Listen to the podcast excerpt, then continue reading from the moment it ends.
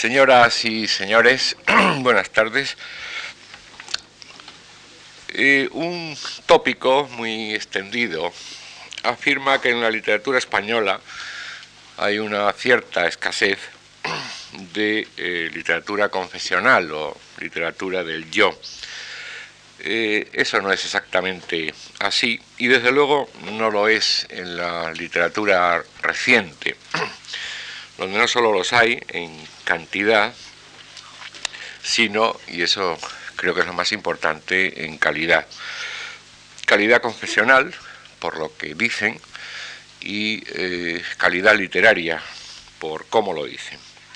Y hoy tenemos con nosotros, y lo vamos a tener cuatro días, un buen ejemplo de todo ello, Andrés Trapiello, que a pesar de sus no muchos años, es un leonés, la provincia de León, Manzaneda de Toria, o Toria, Torío, nacido en 1953, pues a pesar de sus, en fin, no muchos años, ya eh, es autor de, muchos libros y yo diría en un recuento rápido que casi la mitad de ellos son eh, literatura de confesión, literatura del yo.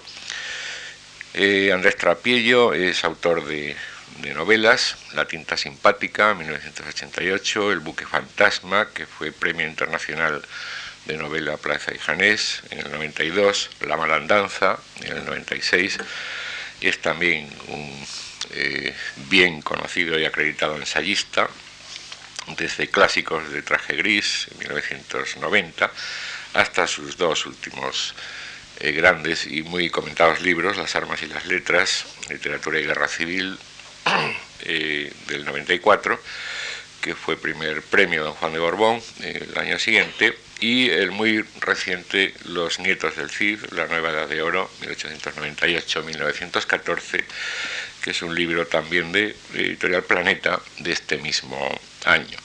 No olvidemos sus eh, libros de poesía, Las Tradiciones, del 91, al que siguió Acaso una verdad en el 93, con el que eh, consiguió el Premio Nacional de la Crítica. Pero junto a todo ello, hay una serie de, libros que encajan directísimamente en el tema que va a trazarnos en estos cuatro días. Los cinco primeros tomos, agrupados bajo el título general de Salón de Pasos Perdidos, que son ya cinco tomos de eh, de, sus diarios, de sus diarios memorias. El gato encerrado del 90, Locura sin fundamento del 93, El tejado de vidrio el año siguiente, el 94, Las nubes por dentro del 95 y ese mismo año, no, el año siguiente, Los caballeros del punto fijo. También hay una serie de, de volúmenes en los que intercala pequeños relatos con eh, pequeños ensayos y que también podrían considerarse de alguna manera autobiográficos. Por ejemplo, Mil de Mil en el 95, Todos de menos este mismo año, en el 97. Como ven, eh, es un autor que no solo ha estudiado el tema, sino que lo ha practicado y que al parecer lo va a seguir, lo va a seguir practicando.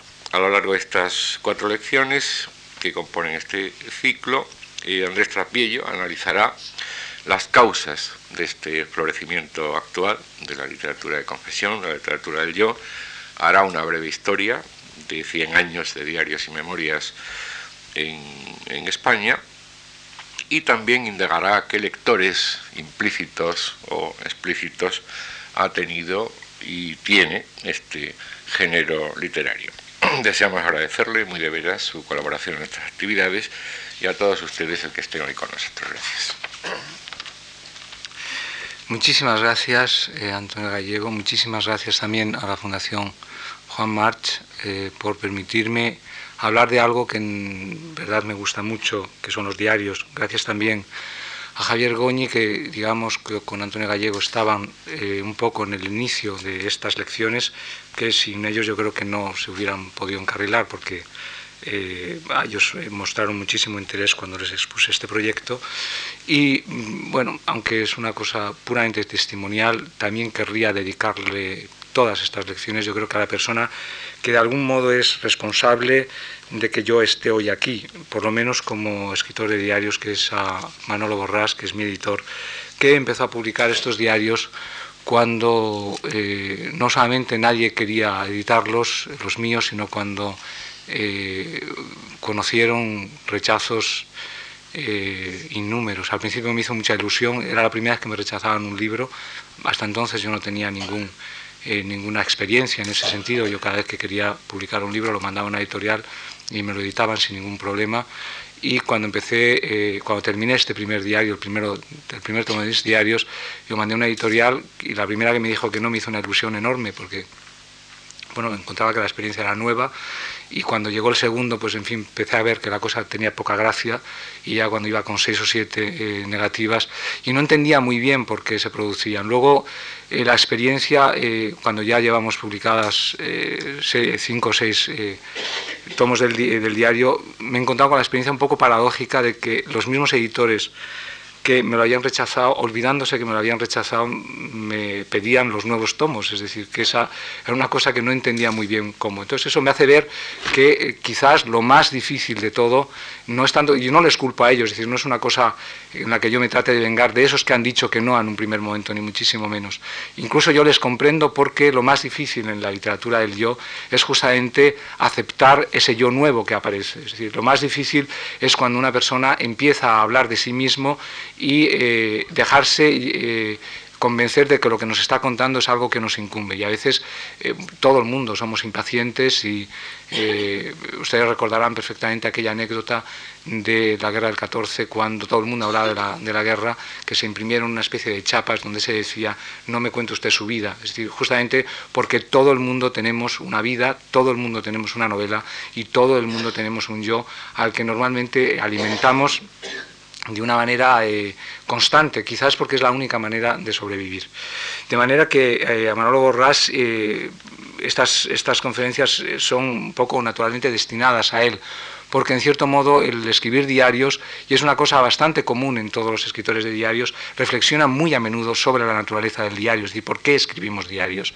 En realidad, a lo largo de estas conferencias, veremos cómo el diario es justamente el género que por antonomasia de los que no tenemos género, de los que no tienen género, de los que no tienen literatura, de los que no tienen, digamos, una vida activa y entonces se agarran a ese diario. Es curioso eh, ver cómo eh, el diario es algo que todo el mundo lleva y que de hecho todo el mundo puede, puede llevar. Yo recuerdo, y ustedes seguramente muchos de ustedes eh, se acordarán, de esos pequeños diarios que se vendían para los niños o para las niñas que se titulaban Mi Diario, en el que incluso se vendían con un candadito, es decir, porque todo el mundo tenemos secretos y todo el mundo tenemos intimidad. Es decir, que en la medida que todo el mundo tiene una vida, tiene un secreto y tiene una intimidad, puede tener un diario. Además, el diario eh, no exige, como otros géneros, una especial preparación ni intelectual, eh, ni siquiera técnica ni, ni siquiera de ambición literaria. Es decir, hay muchos casos en la historia en los que el diario precisamente eh, ha desvelado o ha revelado a un escritor que no sabía que lo era. Estoy pensando, por ejemplo, en el caso de Ana Frank, de la muchacha judía que escondida en, una casa lleva durante unos años, unos pocos años, lleva el diario de su vida, incluso cuando no pensaba que iba a ser, eh, que iba a ser eh, capturada finalmente por la Gestapo y finalmente ejecutada o, o asesinada en uno de los campos de concentración. Quiero decir que al final todo el mundo eh, tenemos una vida y en la medida que todo el mundo tenemos una vida, todo el mundo podemos contarla. Por eso yo creo que es la, lo fascinante de, eh, esta literatura. Una literatura que, como se ha dicho, en España no ha tenido muchos, eh, muchos seguidores o muchos cultivadores, pero hay que decir también que no los ha tenido porque es un género ciertamente muy reciente, seguramente es el último género de la literatura. Es decir, la literatura, como ustedes saben, empieza por la poesía, por la poesía épica, pasa a la poesía lírica. Eh, de aquí al teatro hay un paso, pero del teatro a la novela o a lo que entendemos por novela pasa un gran eh, tiempo, de la misma manera que eh, hay un gran lapso de tiempo entre la escultura y lo que entendemos verdaderamente como pintura o como fundamento de la pintura. Bueno, pues los diarios, después de la literatura, después de llegar a la novela, hasta llegar al género, autobiografía que digamos que tenía precedentes en San Agustín y otra gente que contó su vida, pero el diario, tal como lo entendemos, es algo verdaderamente reciente, y más el diario íntimo. Y más todavía es mucho más reciente el diario íntimo del escritor que lo publica en vida.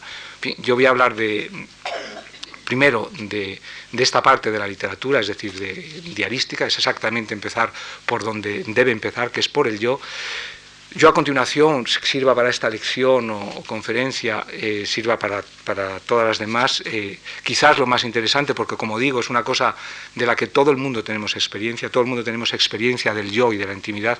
Yo creo que más interesante eh, que mis propias palabras, creo que van a ser luego estos pequeños coloquios que a mí me gustaría tener con ustedes. La primera de las lecciones lleva por título El odioso yo, vida y literatura y arranca de eh, un par de citas, una de, Pascal y otra del Evangelio. La, de Pascal eh, dice Le moi est sable, el yo es odioso, y la de San Mateo dice quien ama su vida la perderá. En algún momento de la historia de la literatura, al escritor le fueron insuficientes todos los géneros literarios conocidos hasta ese momento y hubo de recurrir a uno nuevo que conocemos como diario. Se ha dicho que la historia de la literatura ha sido en cierto modo la historia de la conquista del yo, de la identidad del escritor como tal, pero lo más paradójico de todo es que sólo cuando éste parece cansado del derecho a hablar de sí mismo, sólo cuando el romanticismo empieza a darle entrada a la modernidad, es justamente cuando los escritores deciden escribir sus diarios. Seguramente el diario literario sea el género de la modernidad, el que más le es característico, aquel que no existía antes de ella y que puede representarla mejor que ningún otro justamente por su fragmentación y falta de sistema. Como el siglo XX en el diario se suceden los sismos heterogéneos, complementándose entre ellos más que excluyéndose la anotación breve, el aforismo, la sentencia, la confidencia, la glosa, el largo excurso sentimental, el apunte de novela, el poema en prosa, la crónica. Se ha dicho también, no sé con cuánto fundamento, que una de las razones por las cuales en España había prosperado tampoco el género memorialístico y diarístico se debía al fuerte arraigo de instituciones como la Inquisición y demás organizaciones religiosas contrarreformistas, con un fuerte control sobre las conciencias. Es uno de esos lugares comunes que ha aprendido con una extraña fuerza, aunque no es demasiado sostenible. Lo extraño no es esto, lo extraño aquí en Europa es que los escritores no hacen uso del diario íntimo cuando hubieran podido precisarlo, por ejemplo, en el momento en el que hablar de sí mismo en público les estaba vedado, como habría sido lo lógico, algo así como una terapia, sino por el contrario, sólo cuando poder hablar de sí mismos en público no sólo les estaba permitido, sino que les producía ya un cierto tedio o cansancio, lo cual vendría a desbaratar otro de los lugares comunes más frecuentes cuando se habla de diarios, el mito de que es el género romántico por excelencia, cuando lo, exacto es todo lo contrario. Solo cuando el romanticismo se agotó como fórmula literaria, los escritores se decidieron no solo a escribir sus diarios, sino a publicarlos. El caso de unos diarios como los de Amiel, tal vez el paradigma del diario íntimo por antonomasia, son buen ejemplo de ello. Es posible que escribir de uno mismo entrañe cierto romanticismo, pero si hay algo poco romántico, desde luego, es hacerlo en público. Por eso los diarios suelen ser a la postre algo mucho menos idílico de lo que se tiende a creer, bastante menos que ese lugar acolchado en el que el escritor se tiende y se narcotiza con el opio de la complacencia. En los diarios hay todo el desgarro de la modernidad, la imposibilidad de recomponer un yo que parece haber llegado a ella maltrecho, sin creencias, sin programas, sin salvación posible, y en cierto modo todos y cada uno de ellos parecen más bien ese mensaje póstumo que arroja el náufrago en una botella con la esperanza de que le llegue a alguien, pero con la convicción de que aun siendo así no servirá de nada, pues o no sabrán llegar hasta él o llegarán demasiado tarde. Pero el hombre es un ser tenaz, eso le caracteriza y trágico su nombre es un ser tenaz, eso le caracteriza, y un ser trágico. Y un día y otro parece cumplir el viejo rito de escribir esas líneas, embotellarlas cuidadosamente y arrojarlas a las olas de la playa con la secreta ilusión de que algún día lleguen allí a donde a él mismo le está vedado ir. Toda esa operación, reiterada sin desmayo, ha de producirle inevitable cansancio. Es la característica de los tiempos modernos, nacidos del tedio y consumados en una extenuación. Los diarios son hijos de ese cansancio, y aunque pueda parecer una nueva paradoja, el lugar en el que el hombre que ha alcanzado el derecho a poder hablar de sí mismo en público se retira para poder hacerlo en privado. Aunque lo cierto es que las cosas no volverán nunca a ser las mismas para él, pues desde entonces las fronteras entre lo público, lo privado y lo íntimo parecerán borradas para siempre, lo que sin duda ha de producirle un mayor y, y más profundo desánimo. Juan Ramón Jiménez, sin lugar a dudas, el primer escritor moderno en la historia de nuestra literatura, acertó a expresar en una frase un estado de ánimo común a otros muchos escritores modernos, desalentados por la lucha continua consigo mismos y con un, medio social que les juzga de continuo. Vivía el poeta un momento difícil en el que los jóvenes empezaban a darle la espalda o a hostilizarle abiertamente, lo que le llevó al retraimiento y la desconfianza, hasta el punto que dejó de publicar sus libros, atrincherándose en unas revistillas que variaban cada dos o tres meses de nombre, como ese francotirador que precisa cambiar de atalaya para no ser descubierto. Una de aquellas hojas la tituló Obra en Marcha, Diario Poético, y la firmó de una manera que habría de ser característica en él a partir de 1928. J.R.J anagrama que mereció la siguiente apostilla en una nota añadida, JRJ o el cansado de sí mismo. Entre la afirmación de Pascal, el yo es odioso, donde se trasluce un sentimiento beligerante y patético, y la abdicación juanramoniana, podríamos trazar una línea imaginaria que algunos escritores deciden traspasar cuando hablan de sí mismos. Es verdad que la frase de Pascal está aquí sacada de contexto, por cuanto hacía referencia a la otra frase evangélica en la que se afirmaba aquello de que quien ama su vida la perderá, entendido como que quien se ama a sí mismo no pueda ocuparse del amor a Dios y por tanto terminará perdiéndose para la vida eterna. Salvando lo que hallamos de trascendental en esa frase, podríamos sostener lo mismo para los diarios. El que se ama a sí mismo, el que escribe un diario para expresar el amor que siente por sí mismo, el que lo utiliza como cátedra o palestra para la propaganda, aquel que se magnifica a sí mismo en la impunidad que da la intimidad, está perdido para la literatura. De eso no hay duda ninguna, y podría recordársele al escritor de diarios el consejo policial a los detenidos. Todo lo que diga puede ser utilizado en su contra, que podríamos completar con aquello de que las mentiras que se cuenta uno a sí mismo son las que peor remedio tienen, pues son el fundamento de todas las locuras sin fundamento. hace mucho se publicaban los diarios de un conocido escritor portugués, uno de esos escritores que aprovechan la menor ocasión para solemnizar sobre los grandes problemas de la humanidad, uno de esos sesudos hombres de letras a los que los periódicos suelen llamar conciencia de nuestro tiempo, y que parece que no toman la pluma como no sea para abordar alguno de los formidables problemas del universo o del hombre. Sus diarios, sin embargo, contrastan por lo contrario, pues no se habrán visto unos diarios más tontos y vanidosos en todo este fin de siglo, donde ese gran hombre solo parece preocupado por saber si ganará o no el premio Nobel de una vez por todas. En realidad, ese es el único problema que parece rondarle por la cabeza. Todo diario es, pues, mucho más elocuente de lo que piensa su autor. Gombrowicz tenía razón. El escritor que no sabe escribir de sí mismo es incompleto. La frase es, desde luego, discutible, pero ya habrá otra ocasión de discutirla. Quedémonos con lo que enuncia. No solo es un escritor incompleto quien no habla de sí mismo, esta es la parte discutible, como quien lo hace de esa otra manera. Hay que saber hablar de sí mismo, pero para eso conviene primero saber quién es uno. Tenemos que saber quiénes somos si queremos hablar de nosotros mismos.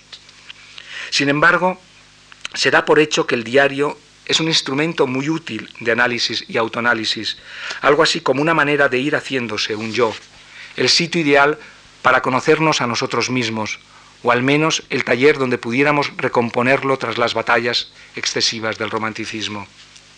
pero quizás solo la paradoja pueda resolver de nuevo esta contradicción. Digamos, pues, que quien empieza un diario sabe en cierto modo quién es, aunque no acabe de reconocerse. Miramos un montón de cascotes y sabemos que eso es una vasija, pero no leemos la forma vasija. Incluso si observamos bien, una de las características comunes con la que nos encontramos en la mayor parte de los diarios es la pesadumbre de no poder ser otro, el dolor que le produce al diarista no hallarse en otro lugar, no ser otra persona. Es decir, que justamente porque sabe muy bien o sospecha quién es, es por lo que querría ser otro del que siente nostalgia. Digamos que el yo del diarista tiene la fantasía, mientras solo es un montón de cascotes, de poder ser algo distinto de una vasija, tal vez una ánfora, una lámpara, un plato. Y al contrario, muchos de quienes escriben su diario, como en el ejemplo de nuestro escritor portugués, harán todo lo posible para convencerse y convencernos patéticamente de que el modesto botijo que son no es en realidad sino una magnífera crátera griega. Al contrario, salvo en este caso un poco extremo de golatría patológica, podemos pensar que es justamente el cansancio de tener que ser nosotros mismos el que nos ha llevado a mirarnos como si se tratase de un verdadero personaje. Se produce, pues pasados esos primeros momentos de euforia al reconocernos, se produce el efecto contrario, la desolación de tener que ser nosotros, el desaliento y la dolorosa constatación de tener que ser la misma persona siempre, con nuestras manías, defectos y desdichas. Julian Green, un hombre que ha llevado a lo largo de su vida uno de los diarios más célebres, confesaba en uno de los tomos algo común a muchos otros escritores de diarios. No soy, jamás he sido en absoluto el hombre del diario que escribo. Cuando leo páginas de 1928, de 1935, incluso las de 1940, hay algo en mí que protesta. No soy ni mejor ni peor de lo que he dado a entender, pero siempre quise ser verdadero, aunque ser verdadero es una cosa y ser exacto es otra. ¿Por qué razón ocurre algo así? ¿Es tan malo ser uno mismo? ¿Acaso es que no podemos ser modernos sin dejar de ser nosotros mismos? Nos cuesta tanto identificarnos con ese papel, con ese del que hablamos tan a menudo en nuestro diario. Desde luego, si partimos del principio según el cual el diario es síntoma de una, anomalía moral o afectiva, la escritura sostenida en él necesariamente ha de producirnos profundo desaliento y a veces un gran desasosiego y malestar, como en el caso del diario de Pavese, malestar y desasosiego que desde luego se transmiten al lector de esas páginas suyas y la acompañan durante mucho tiempo. Hemos dicho que un escritor suele saber quién es cuando se pone a escribir, y de hecho, solo porque lo sabe puede escribir de sí mismo. Quizá porque también solo quien sabe quién es puede querer dejar de serlo o ser otro. Entonces, ¿por qué, para qué y para quién escribe el escritor de diarios? Son las tres principales preguntas que se hace a menudo. A la primera de ellas difícilmente llegaremos a respondernos de manera satisfactoria. De hecho, es posible que la respuesta dependa también de la respuesta de las otras dos. Escribimos un diario porque no somos, porque no somos personas enteramente felices. De eso no hay duda. La felicidad excluye toda escritura de esta naturaleza, salvo que sea alguien con muchos motivos para estar contento y satisfecho de sí mismo, como Saramago. El escritor de diarios parte, pues, de un descontento, una desdicha o una insatisfacción, por lo que no cabe hablar tampoco de una relación narcisista, sino de una relación atormentada o anómala consigo mismo y con los demás. Narciso acude al estanque para embeberse de su propia imagen, en tanto que el que escribe un diario acude allí, en todo caso, a retocarla y maquillarla, y no por un afán mixtificador, como por saber que también el, también el agua la distorsiona de una manera poco satisfactoria para él. Y por eso una definición como la de llamarles narcisos de tinta a los diaristas, que puede ser exacta para algunos escritores de memorias o autobiografías, es poco afortunada cuando se aplica a un escritor de diarios. Aunque también la desdicha en estado puro excluye enteramente la escritura, la desesperación absoluta reduciría al náufrago a un pobre pecio confundido con los otros pecios de su naufragio. Lo que le hace distinto es, decíamos, esa tenacidad para sobreponerse a su desgracia y lanzar los mensajes al mar. pero conviene también no confundir el medio con el fin, no creer que el mensaje es la salvación misma. El escritor de diarios no puede creer que en su diario hallará la respuesta a todas sus preguntas. Estas están siempre en otra parte, muy lejos de él, en tierra firme. Y de hecho, en el caso de Pavese, podemos tener la certeza de que fue esa confusión entre el medio y el fin lo que fue su perdición, pensar que en el diario hallaría la salvación, siendo al final ese diario precisamente quien le hizo apretar el gatillo, es él el que le obligó, ya que no a ser verdadero, no olvidemos que en el suicidio no hay, no puede haber en sentido estricto una verdad, porque el suicidio, aunque pueda atender a ella, no nace de una verdad, sino de un malentendido, Digo que es su propio diario el que le obliga, digo, a ser exacto o, si se prefiere, a ser consecuente con aquello que ha venido consignando en sus páginas. Casi diríamos que se suicida porque un día, en una mala hora, ha escrito que ha llegado al final y después de eso, ¿cómo volver a empezar? ¿Cómo contarse una vez más que ese no era el final? Y si, como decía Marina Svetayeva, el suicidio siempre está en otra parte, el suicidio de Pavese no está en la bala que se metió en la cabeza, sino cuando escribió la célebre última frase de su diario, aquel, no palabras, un gesto, no escribiré más.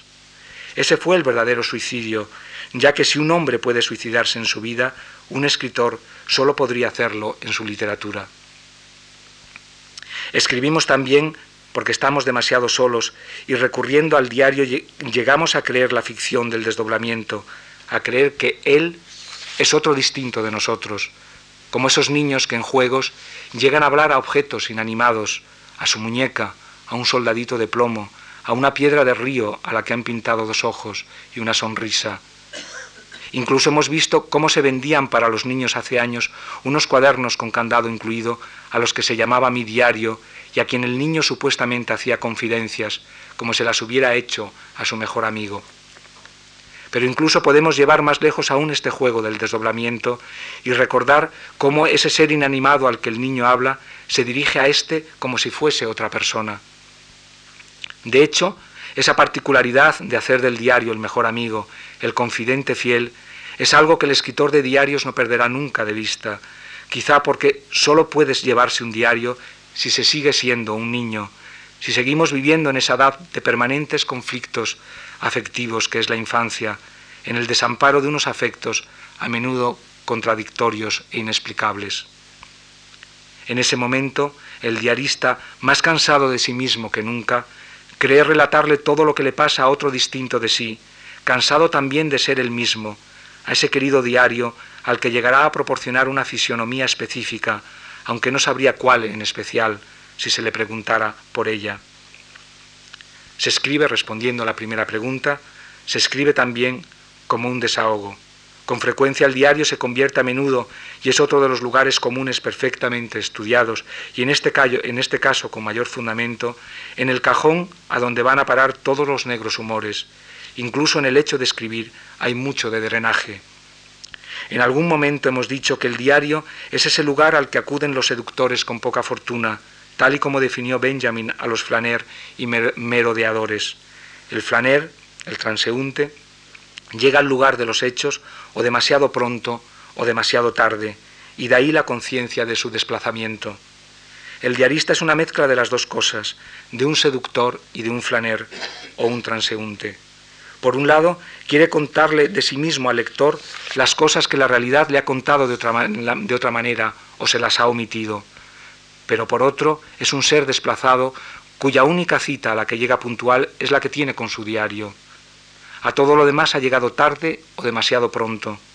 Por eso vemos que al diarista viene a ocurrirle lo que a ese ser tímido, a quien jamás se le ocurren las contestaciones oportunas cuando habla con sus interlocutores, sino mucho más tarde, hasta el extremo que uno se llega a odiar a sí mismo. Y esa es también la razón por la que la mayor parte de los diarios son fruto de ese desplazamiento, el intento de restituir el, yo al lugar genuino, ese que el diarista cree que le ha sido sustraído por la realidad. Digamos que el diario es un esfuerzo por sintonizar realidad exterior e intimidad, desenfocadas precisamente por los propios conflictos afectivos del diarista. Escribe su diario, pues, por todas esas razones, porque está solo, porque no es feliz, porque ha sido desplazado, porque encuentra cierto consuelo en el desahogo. Es verdad que no es la única razón la de narcotizarse con él, pero no diríamos la verdad si negáramos la capacidad homeopática de los diarios, pues en las dosis convenientes opera sobre su autor de una manera benefactora, le proporciona un confidente fiel y le hace repensar su vida, a fin de dar a ésta una lógica que a menudo la vida, mucho más rápida, no le permite tener. En un diario, la vida se reconstruye lentamente, lo hemos dicho ya, como en el gabinete de un arqueólogo se van componiendo los pedazos dispersos y rotos de una vajilla, de una vasija. De la vajilla también, porque a veces uno es mucho más que una vasija, tiene de todo, hasta salseras, o sea, que decir que no está mal la rata. Lo cambiaré, pondré una, una vajilla para darme importancia como Saramago. Hay, unos ciertos escritores, yo siempre me, divierte mucho, hay un, tipo de escritores, yo leí un día una entrevista en García Márquez, no me quiero meter con García Márquez, que después de un libro le preguntaban, bueno, ¿y cómo se siente usted? Y decía, yo me siento como un león abatido. Digo, oye, la gente, gente que siempre se ve en león, yo me veo, en fin, no digo que en conejo, pero en fin, en bastante menos. En fin, yo voy a poner, yo creo que voy a poner a partir de ahora, va, sí, mucho mejor, vajilla completa. Seguimos. Queda muchísimo. Esta idea de fragmentación la vemos también recogida en un autor que, como Jünger, ha hecho del diario algo que ha terminado imantando toda su creación literaria. Dice Jünger, si puede definirse el relato o la novela como una cristalización, el diario es más bien un mosaico, son los fragmentos de una explosión que sin embargo se dejan recomponer para dar lugar a un todo que sería 300 años después más sugestivo que una novela. No sabe uno si lo de la novela será o no cierto, pero sí que lo que había de vida en tales fragmentos puede ser preservado de una ruina mayor, de un destrozo mayor, y en todo caso haremos que esa pequeña novela sea al fin algo realmente vivo.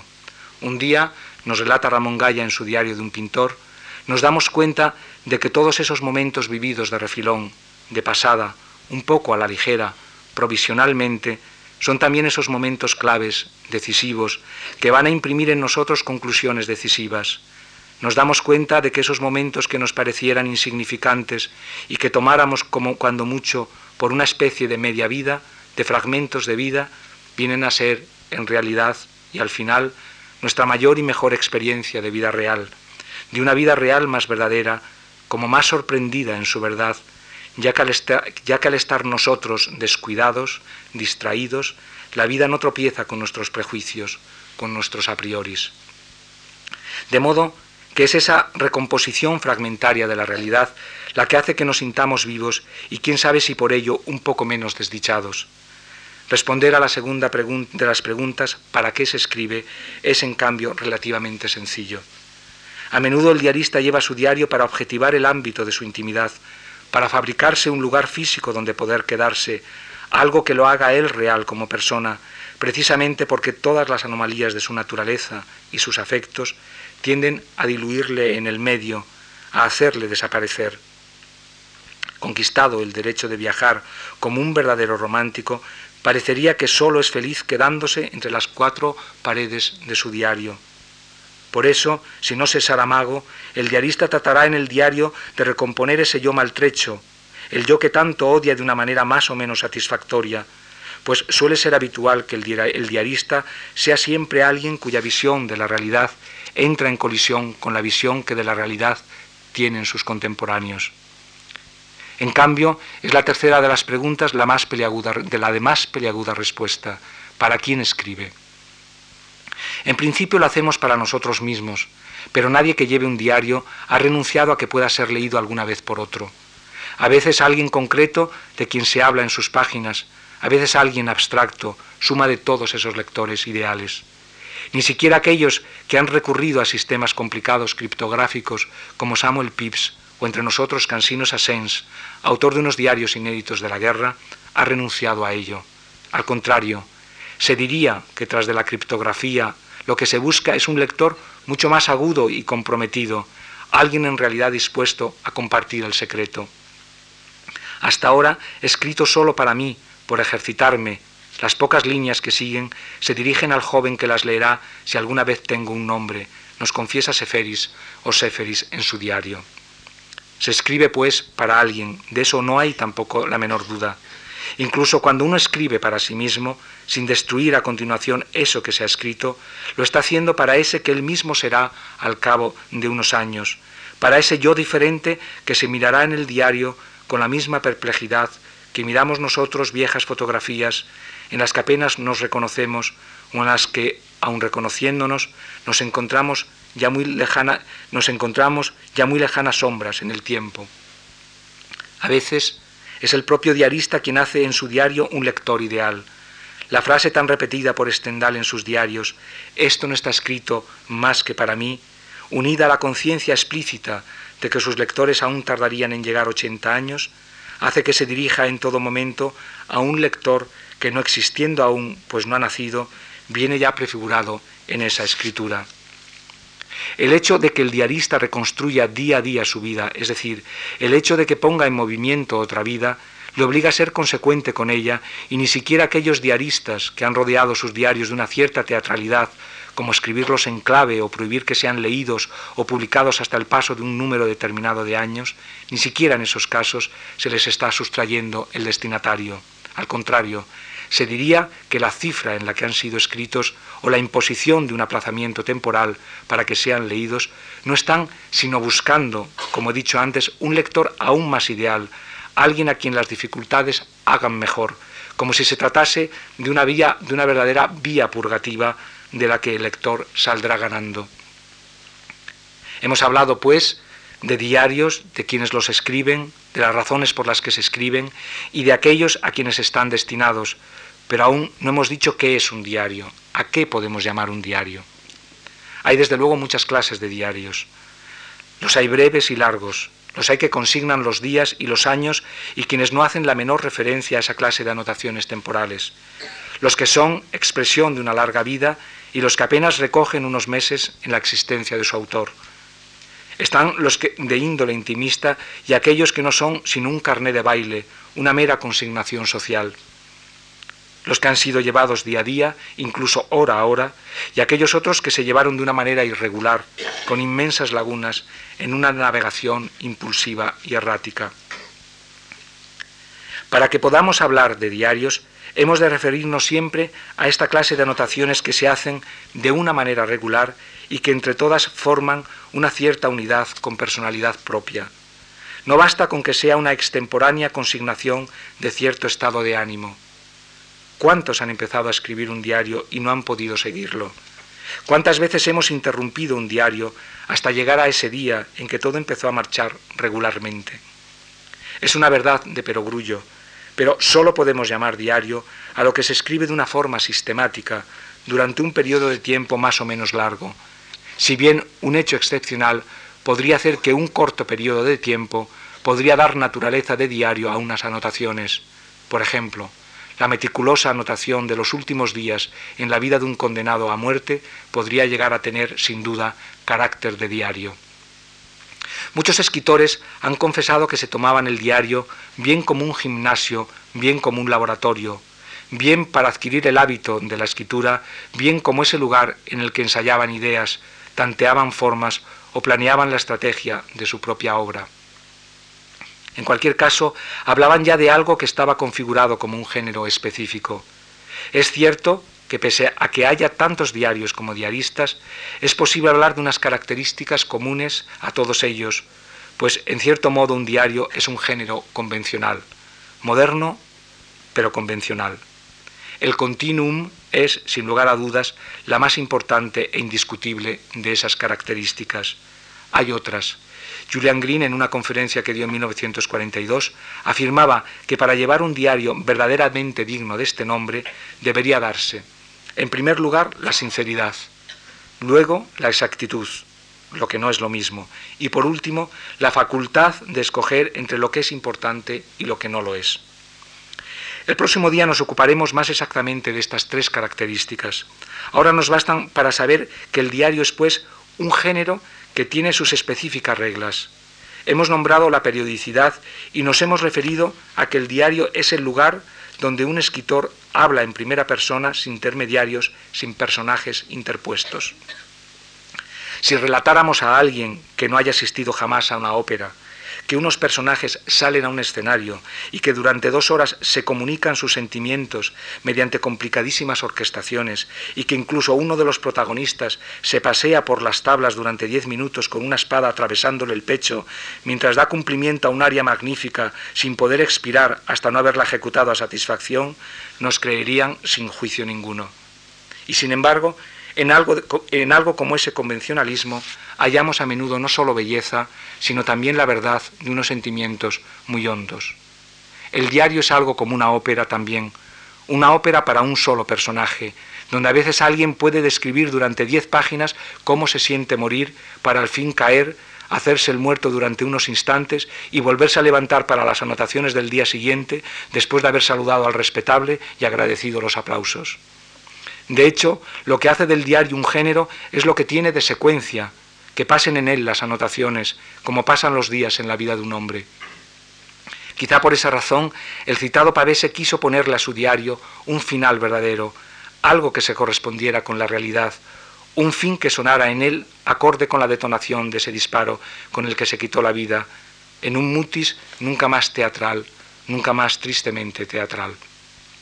Que es pues un diario, sobre todo, que es un diario de escritor Luego podremos distinguir entre los diarios de un escritor, o sea, de aquel que tiene la sospecha o la seguridad de que tarde o temprano su obra habrá de publicarse, como Séferis, y de aquellos otros que en algún momento de su vida y obedeciendo impulsos espontáneos llevan unas anotaciones de carácter más o menos íntimo.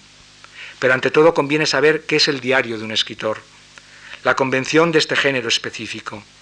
Creo que nadie lo ha expresado mejor que Gombrowicz, a quien hallaríamos eh, eh, aunque hallaríamos ideas parecidas en todos los que han llevado un diario. Escribo este diario con desgana, nos confiesa el escritor polaco. Su insincera sinceridad me eh, fatiga. ¿Para quién escribo? Si es para mí mismo, ¿por qué lo mando a la imprenta? Y si es para el lector, ¿por qué hago como si hablara conmigo mismo? ¿Te hablas a ti mismo de tal manera que te oigan los demás? Son todos los diarios como el que describe Gombrowicz Participan todos ellos de esa insincera sinceridad. No obstante, parece que hay muchas clases de yo en un diario, que el yo no está de igual manera en todos ellos y que no es audible de igual modo, porque no siempre habla de la misma manera y no siempre cuenta las mismas cosas. El escritor portugués estaba muy preocupado con el premio Nobel y Gombrowicz, por ejemplo, con la actualidad y el escalafón en la literatura polaca que sigue desde su exilio argentino. Pessoa, en cambio, tiene otras preocupaciones. Pero si de hecho el origen de los diarios ni siquiera procede de una necesidad íntima, no podríamos juzgar los diarios desde la presunción o la insincera sinceridad. Se supone que el origen de los diarios hay que buscarlo en los viejos diarios de navegación. Es curioso cómo, aunque muchos han aludido a este hecho, nadie hasta donde uno sabe haya reflexionado en él, pues es en estos diarios donde la ausencia del yo es más clamorosa. Como saben ustedes perfectamente, en las navegaciones de altura y sobre todo a partir de las primeras expediciones geográficas, los diarios adquirieron una forma que de algún modo ha permanecido invariada hasta nuestros días. El capitán del barco, o el médico, o el geógrafo van anotando en sus cuadernos la crónica de su viaje, de su expedición, de su periplo. Son diarios en los que normalmente está excluida la intimidad, pues es la intimidad algo que repele a la ciencia. ¿Qué son estos diarios de, navegación, o mejor dicho, cuál era y es su finalidad? Contestemos primero a la segunda de estas preguntas. Se llevan los diarios de navegación y por extensión todo diario de expedición o conquista o diario de campo por una doble razón. La primera de ellas es fijar los pasos de una ruta, bien para su utilización posterior, bien por si en algún momento se viesen obligados a desandarla. La otra razón es de índole testamentaria. Todo diario de a bordo o de expedición o de ruta es un testamento y la persona que lo escribe sabe que esas que escribe pueden ser sus últimas palabras, que lega a quienes vengan después de él por si acaso las encuentran y pueden servirles para evitar los pasos que les han conducido hasta ese desdichado punto.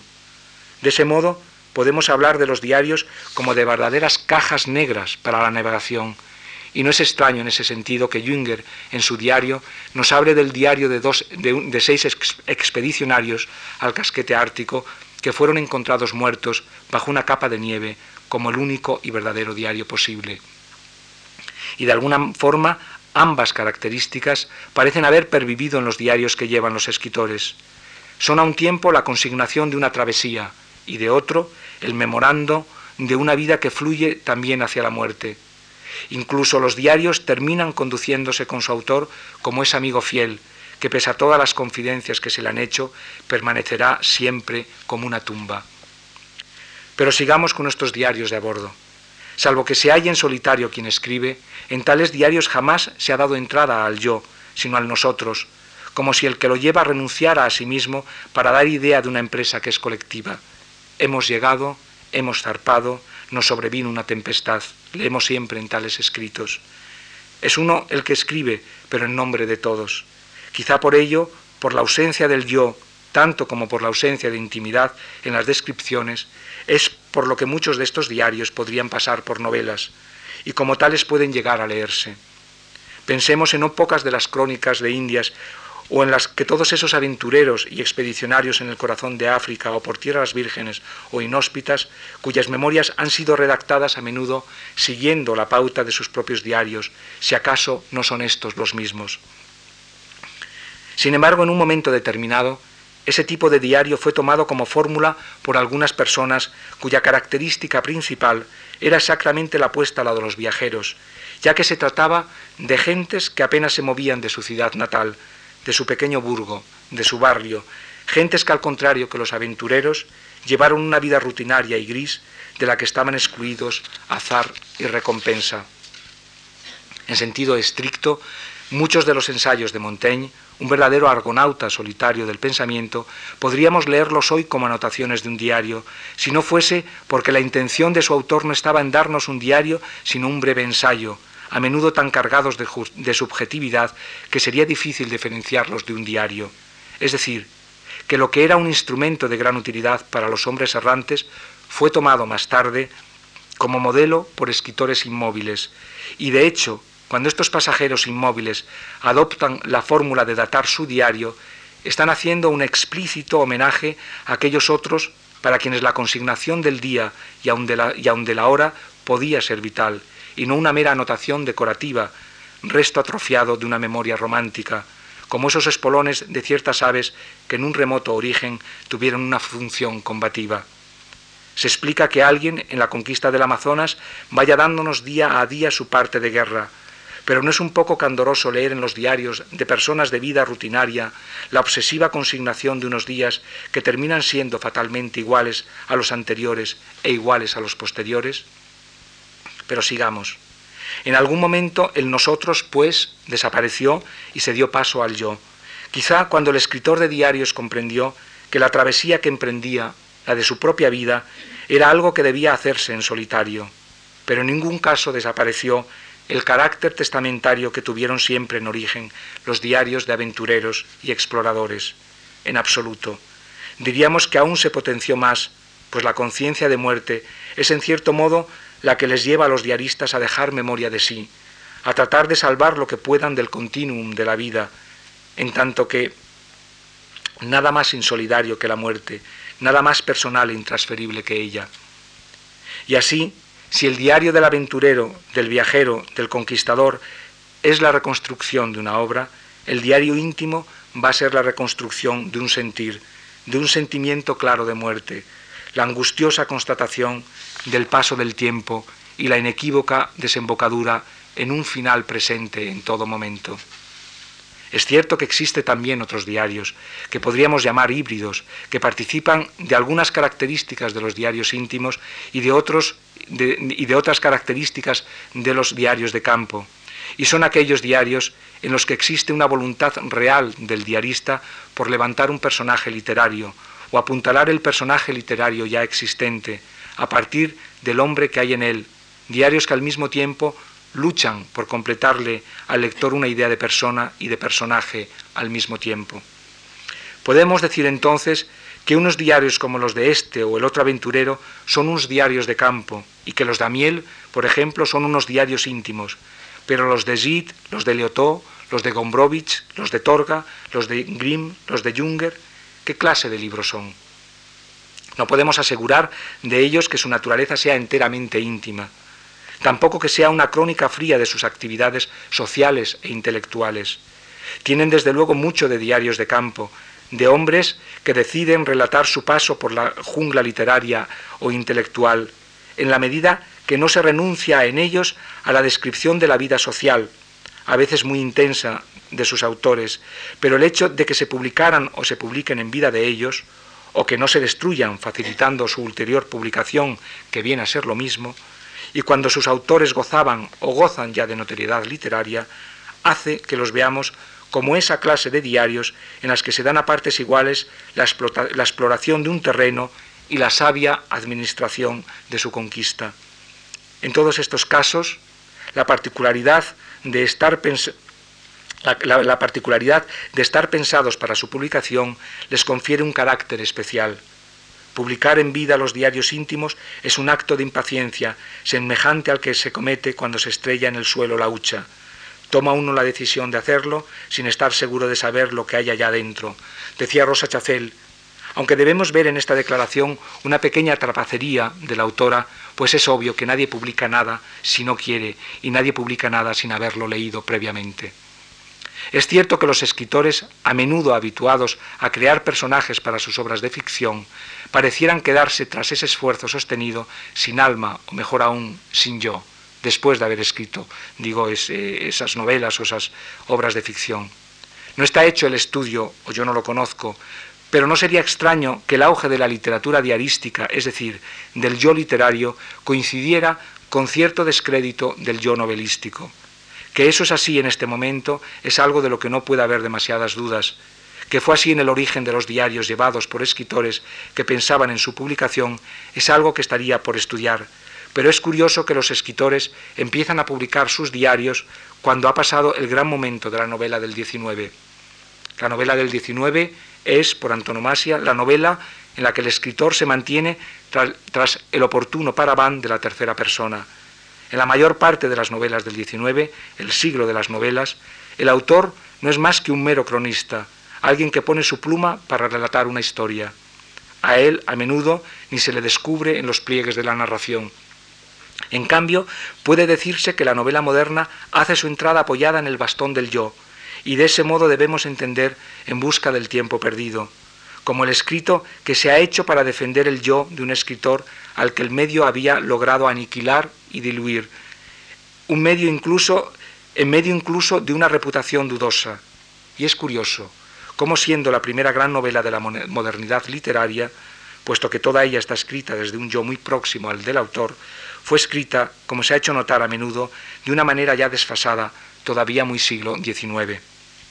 Desde entonces, no son pocas las novelas que adoptan la primera persona para ser narradas, y hoy el uso generalizado del yo es práctica común.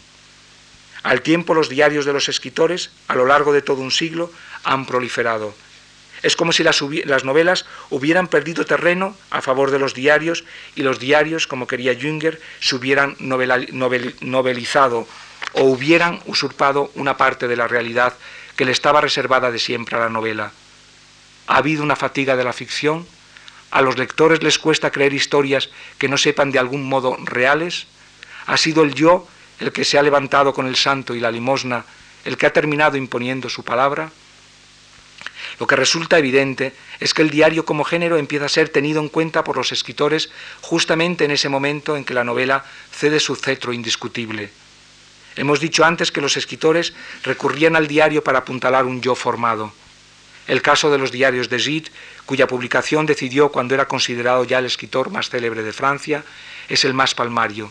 Pero también ha ocurrido lo contrario, el caso de escritores cuya formación y consolidación como escritores corría pareja a la publicación de sus diarios, que crecía a la par. Fue el caso de Miguel Torga, el de Catherine Mansfield, el de Green, el de Jünger. Al principio el diario, dice del suyo este último, no tenía más que una razón de ser, la clasificación interior, la conversación conmigo mismo, pero cuando uno se hace famoso tiene que contar a sus lectores con sus lectores famosos. La actitud cambia insensiblemente. Evitar contemplarse escribir no pensar en el efecto producido, seguir siendo sincero. Los mejores diarios son los que se dirigen a ningún lector, como el de los siete marinos que pasaron el invierno de 1963 en la isla de San Mauricio en el Océano Glacial Ártico. Un poco más tarde, unos balleneros descubrieron el diario y siete cadáveres. Es difícil estar enteramente de acuerdo con estas palabras de Junger, pero señalan desde luego algo evidente. En un primer momento, el yo del escritor y el yo del lector venían a ser algo muy parecido. Ambos eran hermanos en la desdicha, en la soledad, en el desasistimiento.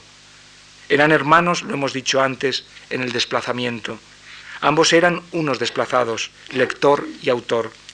A medida que transcurre el tiempo y ese escritor va adquiriendo notoriedad por sus obras, incluso por su diario, el yo deja de hacérsele un poco menos odioso, en tanto que el del lector sigue exactamente en el mismo lugar.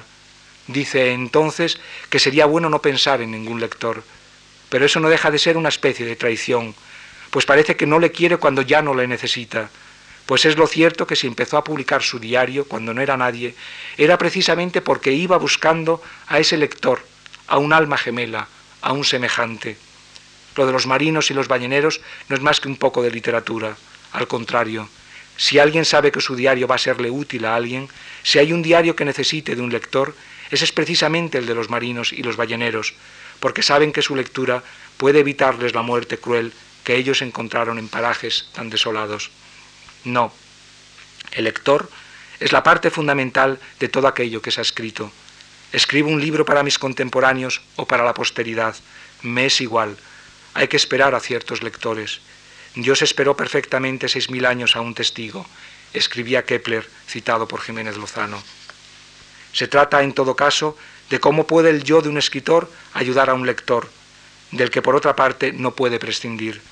Si como es sabido, el lector busca a menudo identificarse con aquello que lee, pues él también precisa apuntalar su yo en la literatura, tendremos que buscar escritos en los que se reconozca, en los que haya descrito su íntimo sentir, si es un diario íntimo el que lee, o sus aspiraciones intelectuales, si es un diario de índole intelectual. En cualquier caso, buscarán ellos la descripción de esa ruta que le ayude a no perecer de frío como los marinos. Fuera de la broma inicial, a nadie puede interesarle el diario de un genio, como tituló precisamente Dalí a uno suyo con palmaria presunción. Este libro, nos decía en él, va destinado a probar que la vida cotidiana de un genio, su digestión, su éxtasis, sus uñas, sus resfriados, su sangre, su vida y su muerte son esencialmente diferentes a los del resto de la humanidad dejando aparte de lo que tiene de tonta y fantasiosa una declaración como esa, resulta evidente que lo que vamos buscando en la vida no es tanto lo que tiene de exceso o de defecto, por arriba o por debajo, sino la vida misma en lo que tiene de esencial, sea superior o inferior. Si a Kepler no le importaba saber si su libro habría de esperar seis mil años para encontrar ciertos lectores, a estos tampoco les importará hallarse en un libro con un alma en verdad superior o con alguien como ellos mismos, incluso con alguien que es peor que ellos. La cuestión en literatura nunca será esa, sino la del hallazgo de una verdad, por pequeña que sea. No les importará ni siquiera la manera de ser del que escribe esas páginas. Si no consideramos al ególatra, que sólo hallará a sus lectores entre los aduladores o los impresionables, al lector le dará igual encontrarse con un egótico como Stendhal o con un egófugo como Canetti o un fingidor como Pessoa, que cree ser Bernardo Soares para poder escribir de su propio desasosiego. Lo que buscará en ellos el lector es esa íntima verdad que les ha llevado a tener que escribir de ellos mismos, precisamente cuando esa es la tarea más odiosa de cuantas existen, la que produce un mayor cansancio, la de constatar que no son como quisieran y hacerlo de la única manera con la que podrían llegar a ser como querrían, hablando de ellos mismos en unos viejos y aculatados cuadernos de bitácora. Nada más.